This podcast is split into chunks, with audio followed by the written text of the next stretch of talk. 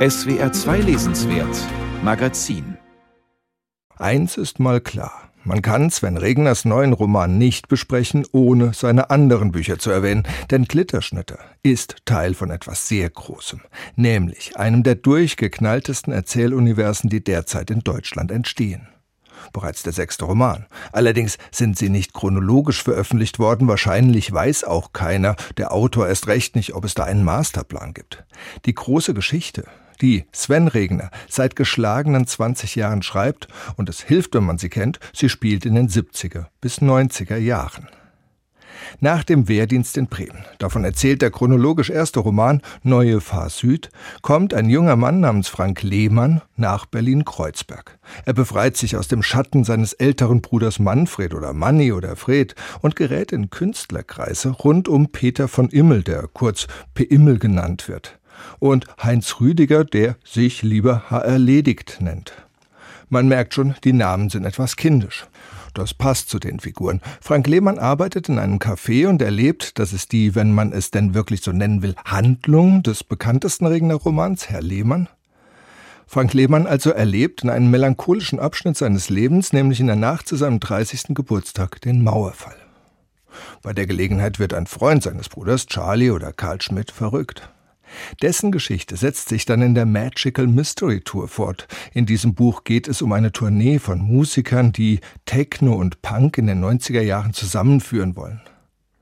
In dem Buch taucht an einer Stelle etwas aus dem Vorleben von Karl Schmidt auf, dass er nämlich mal in einer Band namens Glitterschnitter gespielt hat. Das steht in meinem Exemplar des Buchs tatsächlich auf dem Vorsatzpapier mit Bleistift eingetragen, aber ohne Seitenzahl. Ich habe das Zitat gar nicht mehr gefunden, aber das Wort steht da noch aus dem Erscheinungsjahr 2013. Jetzt also heißt gleich das ganze neue Buch von Sven Regner Klitterschnitter. Damit ist klar, es spielt in Berlin-Kreuzberg in den 80er Jahren.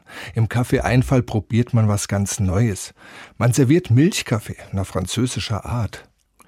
Wir nehmen Zitate aus dem Hörbuch zum Roman. Sven Regner liest selbst und er ist nicht nur als Sänger bei Element of Crime eine echte Rampensau. Aber wenn schon, denn schon, unterbrach ihn Frank. Also wenn wir hier schon Kuchen anbieten, dann brauchen wir auch Milchkaffee. Sonst kriegt ihn doch keiner runter. Den kann man doch nicht mit Bier runterspülen. Der Einstieg in die Bürgerlichkeit misslingt nicht nur, weil Frank Lehmann dann Milch dazu nimmt aus diesen kleinen Plastikdingern, diesen Portionspäckchen mit dem Aludeckel, die nie einer aufkriegt, sondern auch, weil gleichzeitig eine Band im Café auftreten will. Charlie, ja, der aus der Magical Mystery Tour, der hat seine Bohrmaschine dafür mitgebracht. Aber es war nicht nur laut, es stieg auch eine Menge Dreck auf. Das war eine ziemliche Sauerei, was Charlie da veranstaltete. Raimund konnte sehen, wie kleine Betonbrocken und Körner auf den Fellen seiner Trommeln landeten und dort kleine Tänze und Sprünge vollführten. Das war nicht gut. Raimund hörte auf zu spielen. Was ist denn nun schon wieder, Raimund? sagte Ferdi. Irgendwie geil das mit der Bohrmaschine, sagte Raimund. Irgendwie geil, Charlie. Aber auch irgendwie scheiße. Ich meine, da kommt jetzt der ganze Dreck und fliegt mir hier auf die Trommeln. Traumhaft sicher findet Sven Regner die wirklich schrägen Details der Zeitgeschichte. Frank Lehmann wird langsam den Milchkaffee erst in Kreuzberg, dann in ganz West-Berlin durchsetzen. Allerdings gibt es Konkurrenten. Die Leute rund um das Punker-Café Intimfrisur. Ja, wirklich, so heißt ein Café in diesem Roman nach dem Vorbesitzer, einem Intimfriseur. Die schrägen Typen dort wollen allerdings ein richtiges Wiener Kaffeehaus gründen. Es kann halt nur keiner backen. Und dann gibt es noch einen zweiten Erzählstrang. Da geht es um Heinz Rüdiger, also H. erledigt. Heinz Rüdiger, ich glaube, ich spinne. Wiemer, sagte HR, sag nicht Heinz Rüdiger.